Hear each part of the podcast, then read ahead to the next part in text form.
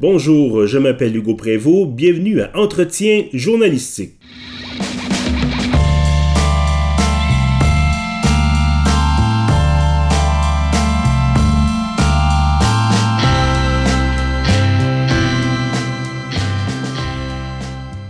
Bienvenue donc à ce huitième épisode de notre série Entretien journalistique avec des journalistes d'ici et d'ailleurs. Aujourd'hui avec moi André Lavoie. Bonjour André. Bonjour Hugo. Alors André, vous êtes euh, journaliste évidemment, vous êtes euh, chronique, en fait critique cinéma, pardon, et également euh, collaborateur donc à Diva Magazine, mais vous écrivez principalement pour Le Devoir.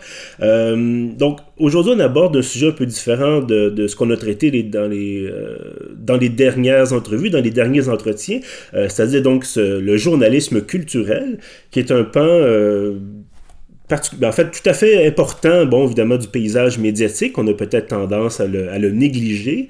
André, parlez-moi un peu de ce qui vous a amené vers la critique culturelle. Ben D'abord, je dirais que c'est surtout la critique cinématographique qui m'a euh, passionné. Ça, me passionne depuis longtemps. Euh, je raconte souvent la blague quand je donne des conférences sur le journalisme à la pige que lorsque j'étais étudiant au cégep il y a de cela quelques années, euh, je disais que mon rêve dans la vie c'était d'être critique de cinéma au devoir. Et je rajoute toujours à cette anecdote euh, l'expression suivante, méfiez-vous de vos rêves de jeunesse, ils finissent toujours par se réaliser. Alors, donc, ça fait longtemps que, que, je rêvais de devenir critique de, cinéma. Et puis, j'ai eu un parcours euh, académique, entre autres, un peu sinueux, mais euh, je dirais que mes études et aussi un voyage de plusieurs mois en Europe m'a aidé à, avoir les idées un peu plus claires. Et lorsque je suis revenu à Montréal au début des années 90, j'ai entrepris une maîtrise en études cinématographiques à l'Université de Montréal et pendant mes études de maîtrise, j'ai commencé à faire de la critique de cinéma à la revue Cinébule et en 98, j'ai débuté comme collaborateur pigiste au Devoir et au mois de septembre prochain, ça fera 20 ans que je suis au Devoir, toujours comme pigiste. Et donc, euh, dit à l'instant, toujours comme pigiste après 20 ans de collaboration avec le Devoir, euh, est-ce que c'est un, est-ce que une décision de votre côté? Est-ce que c'est une décision du côté du Devoir de vous conserver comme pigiste? Euh, comment ça s'est passé tout ça? Ben, j'ai jamais. En fait, je considère que je suis une sorte de pigiste dans l'âme.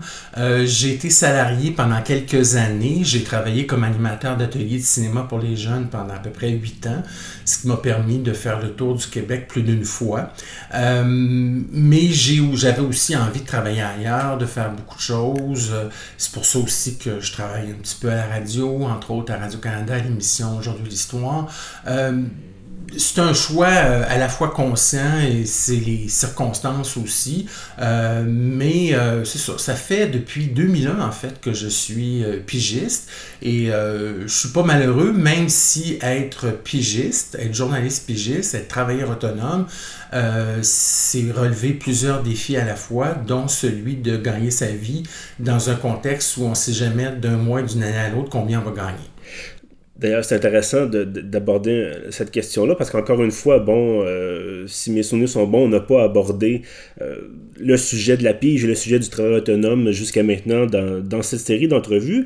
Euh, on peut-être passer quelques minutes justement à, brosser un peu le portrait bon, du journalisme à la pige. au Québec, on a entre autres l'AGIC, l'Association des journalistes indépendants du Québec dans laquelle vous vous impliquez. Enfin, vous vous êtes certainement déjà impliqué. Oui, ben, je suis impliqué. Euh, je suis sur le conseil d'administration depuis déjà quatre ans. Je suis membre depuis plus de huit ans et avec ses modestes moyens, euh, l'Association des journalistes indépendants essaie vraiment euh, de sensibiliser d'une part euh, le milieu et le grand public au travail que, que, font les pigistes parce qu'il ne faut pas se le cacher, dans tous les médias, y compris des grands médias comme Radio-Canada, la presse, même Le Devoir, si les pigistes n'étaient pas là, il y aurait quelques trous dans les pages et les plages horaires des médias parce que les pigistes font quand même beaucoup, beaucoup, beaucoup de travail. Et leur contribution n'est pas toujours reconnue euh, à sa juste valeur, ne serait-ce que sur le plan financier où ça demeure quand même toujours un enjeu euh, en ce qui concerne la rémunération des pigistes, et aussi le fait, et c'est pour ça que j'ai donné et que je donne encore plusieurs, euh, plusieurs conférences, plusieurs ateliers sur le journalisme à la pige, d'expliquer aussi les façons comment les journalistes pigistes peuvent tirer leur épingle du jeu et être capables euh, de non seulement survivre dans ce, dans ce métier-là, mais, mais de bien en vivre aussi. Mais pour ça, bon, ça prend, ça prend de la persévérance, ça prend de la détermination, ça prend de la passion. Et ce n'est pas vrai que c'est du moins bon journalisme. De mon point de vue, d'une part, c'est une autre forme de journalisme parce que c'est sûr que on ne peut pas pratiquer exactement le même type de travail lorsqu'on est pigiste que lorsqu'on est salarié. On ne travaille pas nécessairement sur la même chose. Mais une fois qu'on a dit ça, euh, il y a plusieurs terrains qui ne sont pas nécessairement toujours bien exploités dans les grands médias et des fois des publications plus spécialisées ou même les grands médias qui veulent faire de la place aux pigistes on peut explorer des sujets, on peut explorer des territoires qui ne sont pas euh, nécessairement couverts par euh, les journalistes salariés. Puis aussi, ben, c'est sûr que si vous rêvez d'être correspondant parlementaire à l'Assemblée nationale ou couvrir les matchs du Canadien de Montréal, c'est sûr que comme journaliste pigiste, c'est un peu plus difficile, mais comme je dis toujours, il reste 99% des sujets et du territoire exploré une fois qu'on a parlé du Parlement et du Canadien de Montréal. Euh, si vous permettez, on va revenir un peu sur, votre formation. Bon, vous avez une maîtrise en études cinématographiques. Oui. Euh, ce que j'aimerais savoir, c'est qu'en fait, bon, depuis quelques années, évidemment, avec l'arrivée d'Internet, avec l'arrivée des blogs, on a eu droit à une démultiplication des plateformes euh, qui vont entre autres traiter de cinéma, entre autres traiter de culture. Est-ce que, selon vous, il est nécessaire d'avoir une formation spécifique en cinéma, par exemple, pour être critique de cinéma? Je dirais que non. C'est un peu le même enjeu, par exemple, qu'un acteur. Est-ce qu'un acteur, surtout s'il joue au cinéma, à la télé, mon théâtre, ça demande une autre technique, mais est-ce qu'un acteur est moins bon, meilleur s'il a, oui ou non, une formation? Ceci étant dit, je considère que quelqu'un qui, par exemple, s'octroierait le titre de critique, euh, n'a pas nécessairement besoin, parce que de toute façon, il n'y a pas de diplôme comme tel. On peut avoir, en obtenir un diplôme de journaliste, on peut étudier dans une école de journalisme, il n'y a pas d'école de critique en tant que telle. Par contre, si quelqu'un se définit lui-même comme un critique de cinéma, un critique de théâtre, un critique de danse ou un critique d'art visuel, ça prend euh, différents ingrédients, entre autres et surtout une excellente culture générale et une culture spécifique à l'art ou au champ d'activité qu'il veut décrire, qu'il veut analyser. Alors, c'est sûr que cette culture-là, ce bagage-là, il ne s'acquiert pas nécessairement. En fait, je, me, corrigerai. Il ne s'acquiert pas uniquement à l'université sur les bancs d'école. Sauf que c'est évident que si on étudie dans ce domaine-là avec des professeurs, et en plus avec euh, les échanges avec les collègues et, les travaux de recherche, on peut développer beaucoup notre culture générale, mais c'est sûr que, comme je dis toujours, lorsqu'on suit un cours, il euh, faut toujours aller au-delà du 45 heures pour en savoir davantage. Moi, je me suis rendu compte que après mon bac, lorsque je suis parti en voyage, j'ai entre autres vécu plusieurs mois à Londres. À l'époque, c'était encore c'était encore la grande époque des cinémas de répertoire. Et euh, écoutez, moi je vivais dans une ville euh, immense, euh, personne ne me connaissait, j'étais un peu tout seul dans mon coin et je faisais un travail journalier. Donc en dehors de mon travail, j'avais pas grand chose à faire à part que de, profiter de la vie culturelle de, de, Londres. Et je suis allé beaucoup, beaucoup au cinéma et j'ai entre autres beaucoup vu de films dont j'avais entendu parler dans mes cours, que je n'avais pas vu. Alors c'est comme ça que je me suis forgé une excellente culture cinématographique. Et donc, Ceci étant dit, il ne faut pas nécessairement avoir étudié dans un domaine précis pour devenir critique. Par contre, si vous ne lisez pas sur le sujet euh, qui vous passionne, si vous ne fréquentez pas les lieux culturels associés au champ d'activité que vous voulez couvrir, là, je pense que vous avez un problème. Comme disait euh, un de mes professeurs, et c'est une règle que j'ai toujours suivie, qu'est-ce que ça prend pour un critique de cinéma? faut lire et voir des films. C'est bête, mais à partir de là, pour moi, c'est une grande exigence. Et euh, un peu dans la même veine, bon, euh, dans la question de dématérialisation peut-être des, des, plateformes, euh, on va passer du côté des, des, plateformes de diffusion plutôt que des plateformes d'évaluation ou des critiques. on a une arrivée, bon, de Netflix, on a une arrivée des, des services comme Hulu ou même Amazon maintenant qui, se, qui donne depuis déjà quelques années dans la, dans la vidéo et dans le cinéma. Et de l'autre côté, on a la disparition, bon, les clubs vidéo, ça c'était un peu le la conséquence euh, première de l'apparition de Netflix et autres, c'est la disparition de, ce club vidéo du coin. Euh, on a également eu perdu bon, la boîte noire, dernier, la dernière succursale de la boîte noire qui était sur, sur Mont-Royal. à ce moment-là, l'art de la recommandation, l'art de de devoir se rendre peut-être dans un, lieu précis pour justement y trouver des, des, gens qui ont un parcours peut-être de, critique de cinéma, euh, des gens qui peuvent peut-être suggérer ou apporter un éclairage particulier à une œuvre. Est-ce que ça, c'est en train de se perdre selon vous? Ben, je pense qu'il faut distinguer deux choses. Euh, il y a des gens qui, et il y en a beaucoup, et les réseaux sociaux ont exacerbé ça, il y a beaucoup de gens qui sont prêts à donner leur opinion à, dire et à se positionner en tant qu'individu en disant moi j'aimais ça, moi je n'ai pas aimé ça. Souvent le défi, c'est d'aller à la prochaine étape, qui est souvent beaucoup plus difficile, et c'est de dire pourquoi. C'est l'argumentation. Et une argumentation le moindrement solide exige euh, du bagage, du contenu, euh, de l'assurance, euh, des lectures, euh, un minimum d'expérience de vie.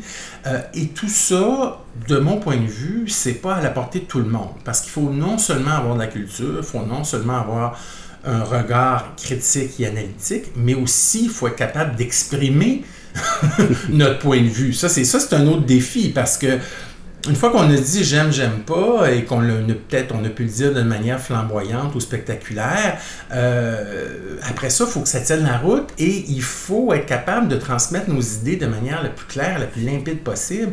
Et ça, croyez-moi, c'est pas donné à tout le monde. Et pour avoir moi-même pratiqué un peu, et c'est pas un métier que j'ai beaucoup aimé, mais j'ai été rédacteur en chef quelques années, je me suis rendu compte assez vite qu'il y avait beaucoup de gens que le métier de critique ou de journaliste attirait, mais euh, une fois qu'ils euh, avaient commencé à travailler euh, leurs textes et surtout à les retravailler, ils se rendaient compte assez vite de l'exigence et du manque parfois de moyens, je dirais, intellectuels qu'ils avaient de, d'exprimer leurs pensées. Parce que c'est ça aussi, c'est pas juste d'exprimer son opinion, mais en fait, la critique, c'est aussi le déploiement d'une pensée vis-à-vis un objet artistique. Et ça, euh, c'est facile de le dire, c'est pas long à dire, mais c'est pas mal plus difficile à faire.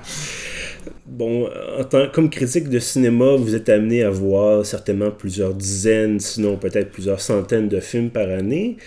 Est-ce que vous avez constaté avec le temps un, on pourrait appeler ça peut-être un resserrement de vos critères? C'est-à-dire, bon, un film que vous auriez pu aimer il y a, euh, il y a cinq ans, par exemple, aujourd'hui, vous dites, ah, c'est peut-être un peu moins bon, euh, c'est peut-être un peu, euh, bon, est-ce que vous constatez peut-être que vous êtes plus difficile à, à, à séduire, si je peux dire?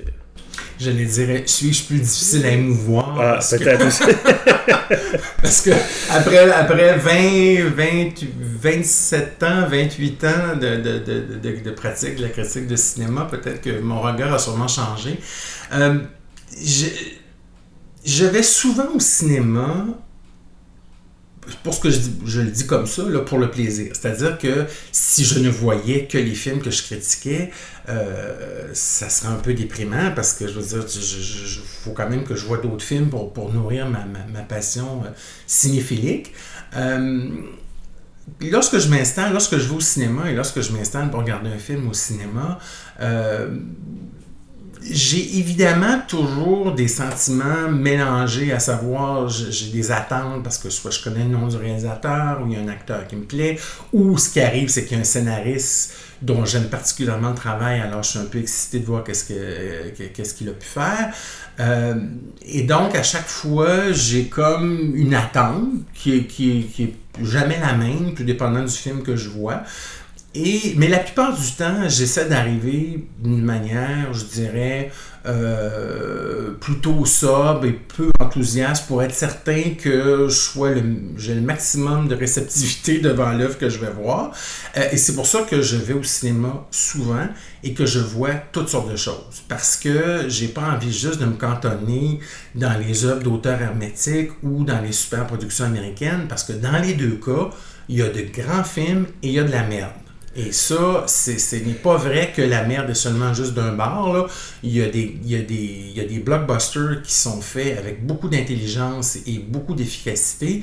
Et il y a des films d'auteur qui sont énormément chiant. Donc, et, l'inverse est aussi vrai. Il y a des, il y a des, il y a des, des films à, gros budget qui sont, qui sont des, des, monuments à la vacuité, puis il y a des films d'auteur à petit budget qui sont des œuvres pleines de finesse et d'intelligence, mais le monopole n'est pas d'un côté plus que de l'autre mhm. euh, par rapport à ça.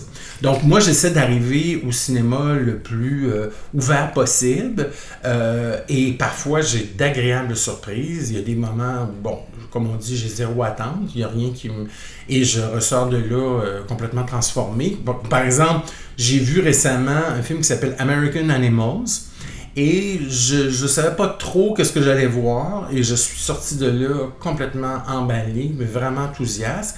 Et il y a d'autres moments où je vois des films euh, de cinéastes établis bon, qui, qui, qui, finissent par me décevoir beaucoup. Alors, je pense que l'important, c'est d'arriver le plus disposé, disponible possible à l'œuvre qu'on va voir. Puis après, ben, c'est de décanter, puis c'est de trouver euh, l'angle le plus intéressant pour aborder ces œuvres-là.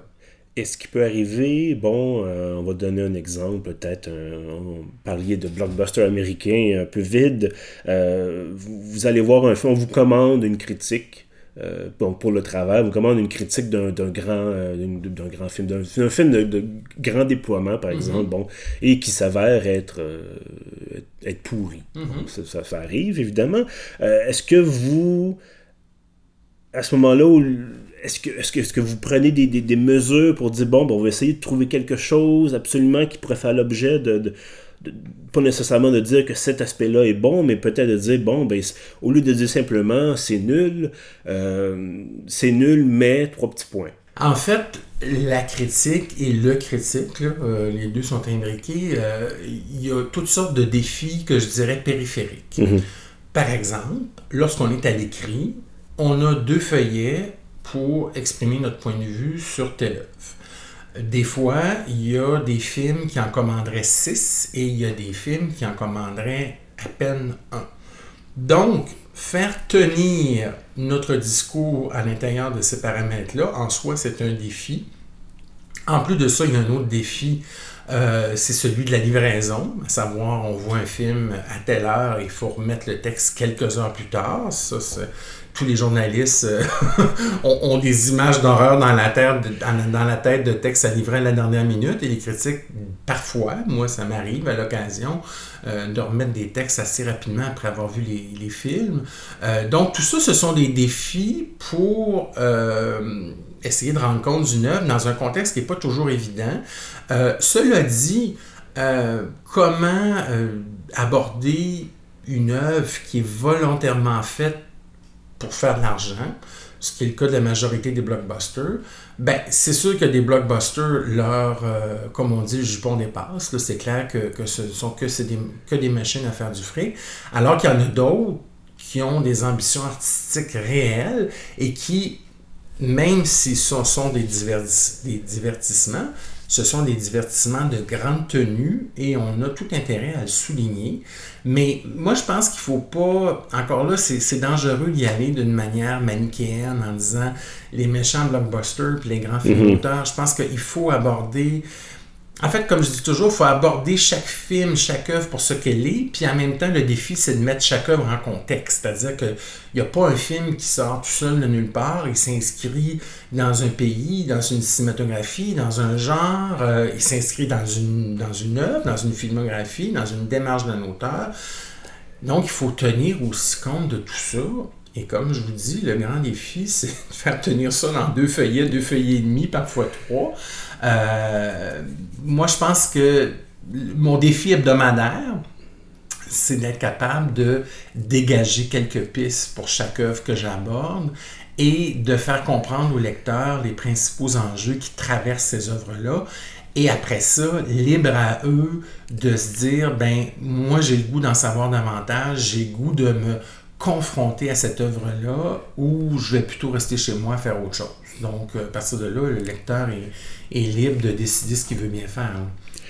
si vous permettez, on va revenir un peu, bon, on a abordé brièvement la question de la, la dématérialisation, bon, avec Netflix et compagnie.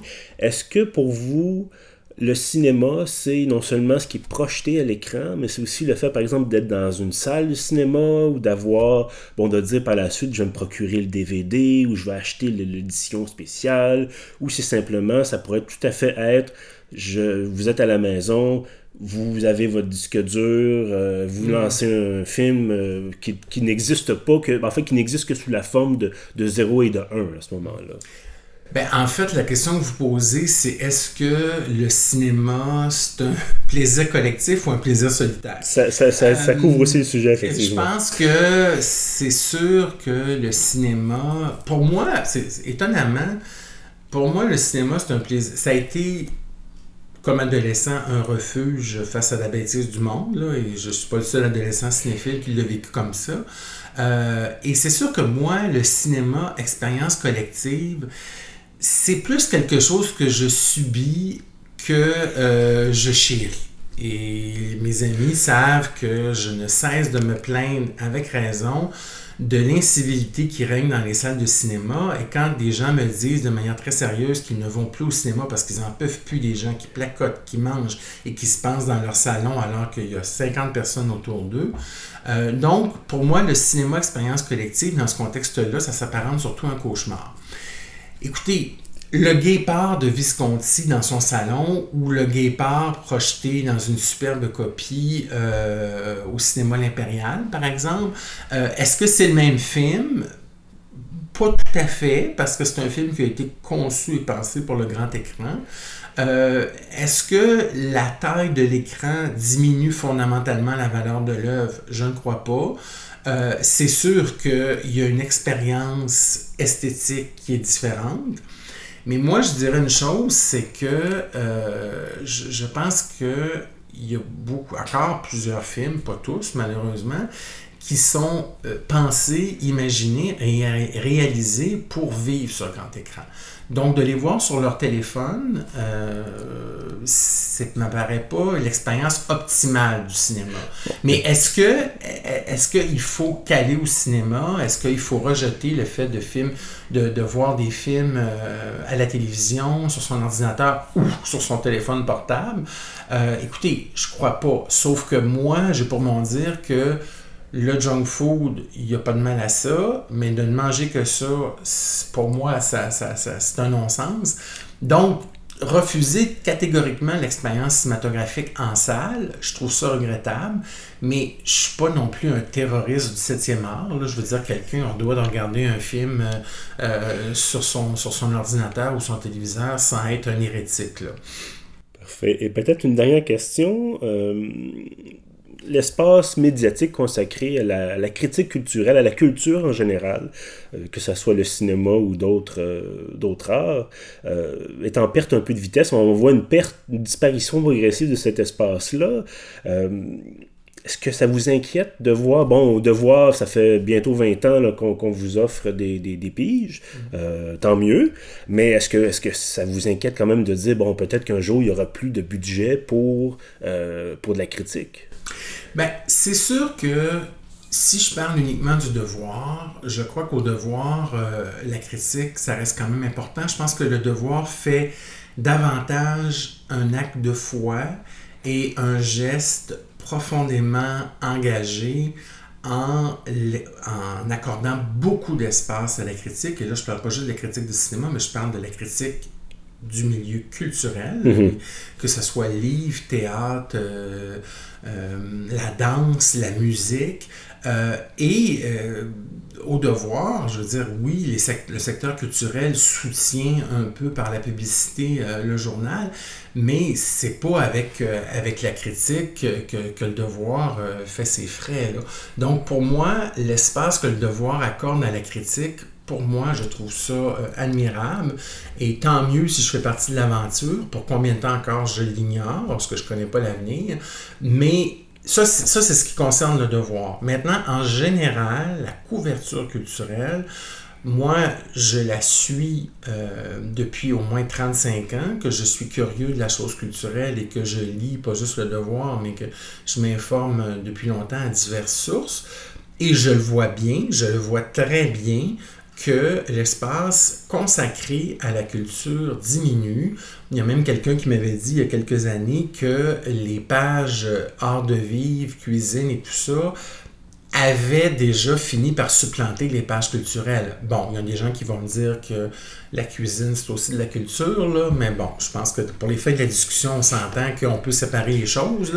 Alors, oui, ça m'inquiète. Je pense que le phénomène est complexe. Il y a plusieurs facteurs qui expliquent ça, mais il y a une chose qui m'apparaît importante, et dans l'équation, on n'en parle pas souvent, je pense que euh, l'ami lecteur, l'ami auditeur, l'ami téléspectateur a aussi une responsabilité. Je pense que on dit souvent que, euh, par exemple, Radio-Canada est très, très frileuse en ce qui concerne les émissions littéraires, mais est-ce que les gens les écoutent, ces émissions-là? Est-ce qu'ils les réclament? Est-ce qu'ils les soutiennent? Euh, donc, moi, j'ai l'impression qu'on peut bien jeter le blâme sur les médias en leur disant qu'elles ne font pas leur boulot, mais euh, je pense que les auditeurs et même, même, je dirais surtout les citoyens ont le droit d'avoir un journaliste culturel la critique de qualité parce que c'est ça fait partie autant du débat, démocratique que le journalisme politique, que le journalisme à caractère social, parce que la culture, c'est non seulement important pour une société, pour se définir, pour se questionner tout ça, mais sur un plan très terre à terre, ce sont des secteurs économiques qui sont extrêmement importants. Ils sont soutenus par des subventions, ils génèrent beaucoup d'argent, ils emploient beaucoup de monde, ils influencent le discours social. Et donc, pour moi, ne pas parler de culture dans les médias, et non seulement, même si je prêche pour ma paroisse, non seulement en termes de discours critique, mais en termes de discours journalistique sur l'évolution du milieu culturel, moi, je pense que euh, c'est aussi inquiétant pour une démocratie que de cesser de parler de politique euh, ou de parler d'enjeux sociaux. Pour moi, la culture, c'est pas juste une affaire élitiste ou un divertissement.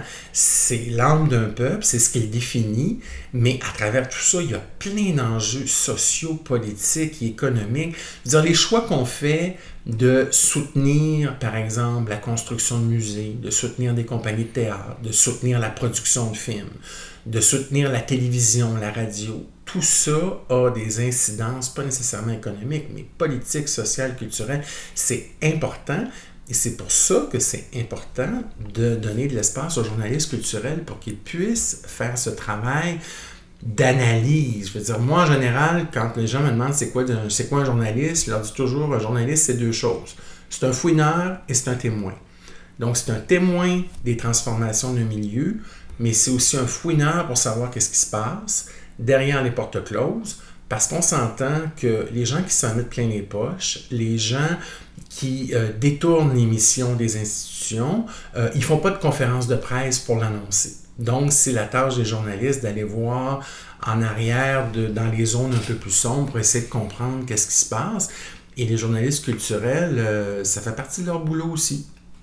André Lavoie, journaliste, critique cinéma au devoir, merci d'avoir été avec nous. Merci Hugo. Et à ceux qui nous écoutent, je vous remercie également d'avoir été là et je vous dis à la prochaine.